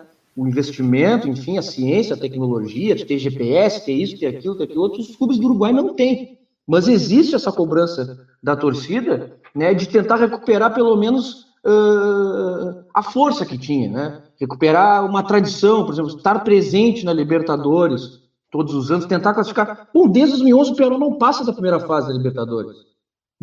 Ninguém se lembra disso. 2011 o Pearol foi o pior time classificado de todos. Todos que passaram da primeira fase, o Penharol foi o pior time. Decidiu todas fora de casa. Chegou na final, lógico. Aí teve a figura do Diego Aguirre, a figura do Martinucci, Stoyanov, Dario tal. Só que, assim, até quando vai se viver de, de, de, de passado, né? Também tem essa, esse debate até em grupos de Facebook, as páginas do, do Instagram que, a gente, que, eu, que eu sigo né, e acompanho muito, inclusive né, eh, algumas, alguns contatos que a gente tem no, no Uruguai, é essa, é essa discussão. Né? Quando que, quando que vai, vai virar essa chave? Tem que voltar pelo menos a beliscar alguma coisa, tem que voltar a ser minimamente competitivo, mas tem, eles têm total noção, lógico, que não dá para cobrar, tanto que a Copa Sul-Americana, que seria um título, título que o Penharol não tem, foi tratada como Copa do Mundo, né, para a torcida do Penharol, mas infelizmente não, não deu, né, final brasileira. Tem mais alguma questão para encerrar, Vitor? Ah, já pegando também o gancho aí dessa última fala, não sei se o atacante a, que tu, a quem tu te referia, João, se não é o Agustín Álvares Martínez, que é Esse. o artilheiro né, da, da Copa Sul-Americana. O Arthur tem sete gols, né? O, o Álvares Martins tem dez. O Arthur ainda tem um joguinho, se ele fizer um, um hat-trick na final, alcança, né? Mas né, mais improvável. Uh, não, e até pegando o gancho dessa última fala, uh, como é que tu acompanhou essa última campanha aí na, na Copa Sul-Americana? Porque, de maneira geral, acompanhando ali os portais uruguaios, apesar da eliminação ali contra o Atlético Paranaense, uh, a avaliação era bastante positiva, né, sobre, sobre essa campanha na Sul-Americana. É, tirando a, aquela campanha de 2011, né, a fatídica campanha de 2011, foi a melhor campanha do Penharol em competições inter, internacionais, né, dos últimos tempos. É, o Penharol sofreu aí, o Penharol passou da, de fase sul-americana, se não me engano, uma ou duas vezes só, e aí caiu na, na fase seguinte, né, agora conseguiu avançar, até se cogitava uma final uruguaia, poderia ter uma final uruguaia, acabou não, não acontecendo, logicamente, mas é que deu uma esperança. Né? O Penharol acabou é, é, apostando na comissão técnica que tinha, né? um treinador é, que passou por, pela Europa, enfim, está acontecendo um movimento de reestruturação, inclusive de categoria de base, tentando estabelecer processos mais institucionalizados, né? O Penharol, ele se deu conta que para ele voltar a ser grande, tem que apostar na, na, formação de jogadores. Então, cada vez, cada vez menos vai se ver jogadores medalhões no, no, no Penharol. Lógico, vai ter um, um Gargano, vai ter um que outro que vai voltar, mas não vai ser mais um time de velhos como, como era. O Penharol chegou a ter, bom, o elenco 2011 era muito, era muito, a média de idade era muito alta. O Pacheco já era velho naquela época. Dario mais ainda, né? O Silva de atacante, enfim, Martinúcio, Martinúcio era novo, perdão, o Stoyanov, enfim, é, vários atletas, né? Então, o Perol tá, tá, tá, tá tentando se recolocar no mercado sul-americano como um produtor de jogadores, né? Então já está tendo esse insight de botar uma multa mais alta no Facundo Torres, já vendeu o jogador para o Manchester United. Claro, vai perder muito talento, isso é lógico, mas viabilizar o clube com, com esses talentos. O, Uruguai é um, é, tem, é um caso a ser estudado, né? Como produz jogadores de, de, de qualidade num, espaço pequeniníssimo, né? E, então o Penarol tá, tá entendendo isso. E foi muito bem recebido, foi a melhor campanha do Penarol em competições nacionais nos últimos tempos. E ficou aquela coisa do se se pode, só que o, o Atlético Paranaense é uma pedra no sapato do Penarol, né? Sempre que o Penharol pega o Atlético Paranaense, o Penharol cai para o Atlético Paranaense. É uma coisa incrível, né? E tudo acontece de errado. Aquele jogo, primeiro jogo, foi uma, foi uma coisa assim, bizarra, né? segundo jogo, primeiro jogo tomaram um gol bizarro, né? É, um chute e um gol no primeiro jogo, né, do Atlético Paranaense. E no segundo jogo acabou o zagueiro, né, o, o Carrão Macro,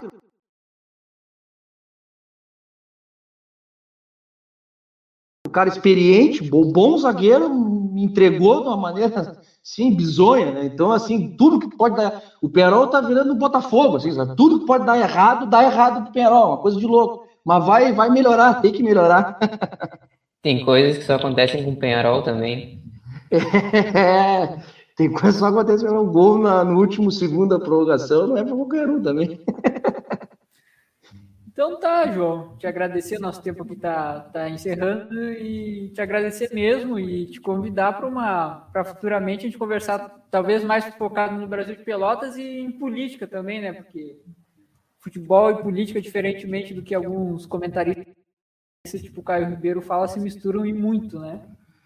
Com certeza, a gente está desde, do, desde da, do primeiro segundo dizendo, né, da, da origem do Penharol, né, origem popular, operária, né, dos criojos, e o Brasil também tem, tem tudo a ver com essa construção do, de um clube operário, um clube ligado, tem até uma história que não tem espaço aqui para contar, mas a história, né, de como que os negros pelotenses abraçaram o Brasil, questão da Liga José do Patrocínio, etc. Tudo muito ligado, né, luta popular e esses clubes que, que são as nossas paixões aí. Então foi um prazer falar com vocês, falar de uma coisa que eu amo, Penharol, e se puder aí, no, no, numa próxima oportunidade, falar do Brasil e política, que também são duas coisas que a gente gosta. Valeu, João. Valeu, muito obrigado, João. Feito, seu Roger. Gostou da entrevista? Feito, feito. Boa, boa, boa entrevista. João, a gente boa. João, a gente boa mesmo. Vou trazer o seu Pelezinho lá, de. Vamos lá, olha lá. Que saudade eu tava, seu Pelé. É, o André tava chorando aqui. Ô, oh, galera! legal, legal, galera, legal. Fez um bom sábado aí, Pelezinho? Ah, o sábado puxado, né, galera? Tô com uma, uma galera nervosa aqui, ó. Vou passar aqui para vocês aí, ó. Aí, João, Salve. Joãozinho da cidade de, de Juí, um dos maiores goleiros lá da, da terra de Bagé aí, nosso amigo Eduardo, né? Estamos dando uma olhadinha aqui na Chapecoense e ele, né? Cauã da produção. Ah, esse Ei, também olha aí. de falta, hein, Roger? Que categoria, é, né? É, mas o homem, vai, o homem vai voltar, daqui uns dias volta, hein? Que entrevista, que entrevista bacana, hein? Tava curtindo aí. Bacana demais. É verdade, né? Falou, falou bem o João. O João é um cara bem, bem antenado, né? Traz, traz a, parte, a parte do futebol, mas traz a parte social, né? Esse é o grande, esse é. é o grande negócio. Esse é o salto do programa também, né? Esse é o salto. Vamos lá, seu Vamos, vamos falar então de, de Flávio Guimarães, Cláudio Bredan, Otávio Rocha e Greg Wilson e também Gil Eduardo, que fazem parte da maior banda de blues brasileira, que se chama Blues Etílicos e que recentemente aí completou 35 anos, essa que é uma, uma banda que às vezes as pessoas acham que, que eles são americanos ou são de outros países, né? Mas não, eles são diretamente de Brazuca e esse é o disco Água Mineral, tá? Um disco fabuloso, bacana demais, tá? Uma bluseira assim que, que vai uh, desde raízes, né? Raízes até brasileiras também, eles já usaram uh, pandeiro, já usaram uh, birimbau também para fazer o blues. E tá aqui, né, o disco que eu é o que eu mais gosto, né? Esse disco aqui é bacana demais, até porque aqui tem a música Louco da Cidade, né? Que é uma uma música assim que o, que o produtor, né, o, Greg, o Gregory Nogueira fez, fez questão de colocar nesse disco, porque esse disco era para ser totalmente americanizado. E aqui, né, então, o mais famoso deles, né, também conhecido como São José, é, esse aqui é o, é o mais famoso deles, né, aqui tem, o, tem as músicas também mais famosas dessa banda que se chama Blues e tílicos, né? E aí, né, o tal de salamandra, que tem, que tem o, uh, praticamente todos os instrumentos, né, que eram usados lá em, no Mississippi, né, tanto o, o, o microfone usado para gaita de boca, né, e que o blues etílicos faz questão de destacar muito a, a gaita de boca. Blues etílicos, galera, para você que está no rádio, é a pedida para botar lá no set list. E para você que está aqui no Facebook acompanhando nossas redes sociais, não tem a vinileira? Não tem? Então vai lá e bota no Spotify, coloca no YouTube. Mas a dica de hoje, tá? Do do Pelezinho, aqui da cidade de Cruz Alta, é blues etílicos na veia. Beleza, galera? Deu um furacão, né? Deu um furacão, é isso aí? Nicão é o pai do gol, Isso. é verdade? E um golaço, né? É, um golaço, exatamente, um golaço aí. Então, o Nicão é o pai do gol aí. E o Atlético Paranaense, então, bicampeão da Sul-Americana, também conhecido como Sula-Americana. A Série o- B, a Série B da Libertadores, é isso aí? É, praticamente, né? Dá pra dizer. Agora, o interessante é o seguinte, né? Alberto Valentim, campeão da América. Tem emprego garantido pra sempre agora, né? Alberto Valentim. Não, e uma coisa, né? Que legal hoje, dia da, da consciência negra e o gol do Nicão, né? É, verdade. Um cara Isso- que vem se posicionando, né? Pô, jogador pô, de, de um, de Que- nível. E vai embora, né? Terminou, terminou o contrato dele e vai embora, né? Mas ele. Eu não sei, é? É, assim, É, disse que vai embora, vai embora, vai para outros voos. Não sei para onde ele vai. Mas é um bom jogador, né, cara? Bom jogador e pegou uma fase agora dele aí, pô, ótima, né? Ah, tá Quase- Não, a decisão dele contra o contra o contra o Flamengo, né? É enormidade que jogou, né? Pô, jogou mesmo, né? Pá, jogou. Esse, eu não vi o jogo, né? Não vi, mas eu, pelo Não, que eu vi, é, essa- é esse- o cara do jogo, né? É o cara do jogo ali, eu vi que Foi, foi. o cara do jogo.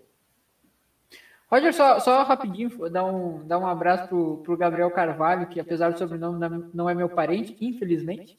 Ele é lá de Campinas, lá torcedor da, da torcedor da Ponte Preta. Ele trabalha com no Grande Prêmio, o site Grande Prêmio, né?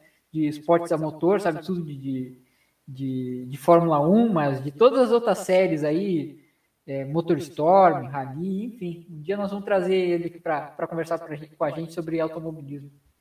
Hum, Que legal, que bacana. E aí, ô Alexandre, mais alguma coisa aí? Como é que foi? Ah, lembrando lembrando para você, né, que Blues Etílicos ele é totalmente reconhecido, né, principalmente pelo Bud Guy e pelo saudoso BB King, né. Ah, eles são de Ribeirão Preto, né, aonde teve um show em Ribeirão Preto, onde eles abriram para o para o Bud Guy, né. O Bud Guy é é fã do Blues Etílicos, né. E eu posso trazer meu posso trazer meu destaque de hoje, hein? Até porque hoje eu não, hoje eu não consegui, não consegui a- acompanhar, né? O meu destaque é regional, né? Então a Associação Esportiva Grande Boa Parada nesse exato momento, né, tá disputando uma vaga para para a Série Ouro do futsal gaúcho, né? Que legal, Então, tio, que legal. é, então tá na tá nas semifinais, né? Tá jogando então o primeiro jogo da semifinal e provavelmente aí o ano que vem teremos aí na Série Ouro Associação Esportiva Grande Boa Parada e aqui em casa na sala na Andradas 27 tá rolando Copa do Mundo. Os torcedores do Grêmio aqui estão, ó, fervorosos contra a Chape aí, ó. Dá um alô aí, galera, ó. Buenas. Olha aí, ó. Olha aí, ó, olha aí. Olha aí. E quase, quase saiu um golaço do meio da rua, é isso aí? É, Thiago Santos, né? Thiago Santos do meio campo aqui, quase meteu um golaço aqui. E a galera tá. Thiago Santos. Não, Copa, Copa do Mundo. Copa do Mundo contra. Copa do Mundo contra a. Chape. Copa do Mundo. Os caras estão de Copa do Mundo. É, fazer o quê, né? Torcedor raiz é isso aí. Fala, meu É. querido. É um time, é, a Série Ouro é um time por cidade ou, ou como é que é? Não, é a série ouro ela é ela, ela é ela é conquistada, né? E aí fica fica do outro lado o esse povo mais grande aí, a CBF, Sim. ah, a Fux de Caxias, ah, o Atlântico, o pessoal tá me ajudando aqui. Eles jogam tipo um outro quadrangular. E aí depois o campeão da série ouro joga joga contra joga contra esses times. O Guarani de Espumoso, que é uma cidadezinha aqui perto também, ah, foi campeão o ano passado, né? E aí disputou contra a CBF esse título, né? ah, mais simbólico, né? Tipo uma recopa, né? O campeão, só que daí dá o acesso para tem que tem que para jogar contra esses times você tem que estar na, na série ouro da do futsal. E, e dá jogo contra a CBF ou é muito disparelho? Não, é, é, é- o Guarani de Espumoso deu o jogo devido à quadra, né, em Espumoso ser um, pouquinho menor dentro, dentro, das, dentro das, das marcações oficiais, mas ainda um pouquinho, um pouquinho menor, né, no limite, mas aí quando vai lá na CBF, daí infelizmente a é, é difícil para todo o Brasil, né? É, é difícil para não, para todo mundo, né, vir jogar ali, né, no Caldeirão vermelho, uh, amarelo e preto ali, a CBF, sem dúvida nenhuma, é um dos maiores times de futsal, né, do mundo, né? né? É reconhecido, né? Então, exporta jogadores, né? Então é bastante é bastante difícil jogar contra contra esse time que principalmente no segundo tempo cresce demais, a qualidade deles é muito grande, né, seu André? A qualidade, ela sempre se exalta quando, quando o time começa a baixar o fôlego, né? A gente nota bastante em qualquer jogo. Gente, eu estava vendo aqui uma, uma, informação, não sei se é, se vai se confirmar, é a questão do Agüero, né? Parece que o Agüero não vai poder jogar mais futebol. Não, isso é, isso é fato já. Realmente ele, ele é? não, infelizmente não vai poder jogar. E, o, e a torcida do Independente, cara, cada, cada janela de transferência sonhava com a volta dele, né? Para se aposentar no, no, no Corro ou jogar uma temporada, vai ficar. Eu, e o Agüero é o é tranquilamente o maior ídolo do do, do Rorro Dedo do Boquini, né? Teve o Talhafico ali que foi campeão, foi para Ajax, mas o Talhafico veio do veio do, do dos Defesa e Justiça, né? Então não, não tem aquela ligação não tem aquela ligação que tem com o Agüero, né? O Agüero saiu das categorias de base, né? É, que pena, que pena. Jogadoraço, né? Bah, eu acho, acho muito bom jogador. Gente, é isso aí. Chegamos ao final, então. Mais um. Vai acontecer alguma coisa aí, né? É, o... não, aqui tá acontecendo de tudo. Os caras estão jogando Copa do Mundo, né? Cada, cada agora o, Jonathan Robert, aquele ali, errou um gol aqui agora dentro da. E aí os treinadores Aonde de plantão. o jogo é lá na Arena, lá na Arena Condá. Lá na Arena Condá. Lá, lá, é... lá sempre tem surpresa lá. É, lá sempre. O Esporte Clube Internacional que o diga, né? é, olha aí, ó. Ei, olha aí, mais um pouquinho da galera aí, ó. Olha aí. É, é o João Miguel? Olha, até, olha aí. Estão quebrando tudo. Galera tá bacana aí na Coreia da Andradas 27 aí, ó. Copa do Mundo, hein? Copa do Mundo, é. é. Olha aí, ó, tá. Vermelho, ah, vermelho, vai dar vermelho, vai dar vermelho. Galera, 19 horas e 35 minutos, é. Um abraço, gente. Um abraço Valeu, valeu. Um abraço. No outro sábado a gente tá, a gente tá na íntegra no outro sábado, beleza? Ah, pode esperar. O, Vidinha não tá, o Vidinha faltou, o Fábio Rosário faltou. Bora, pessoal. A, a é. polícia secreta, a polícia secreta do, do futebol e cultura vai conversar com ele. Grande abraço a todos. Valeu, um abraço, valeu. Cambia todo cambia.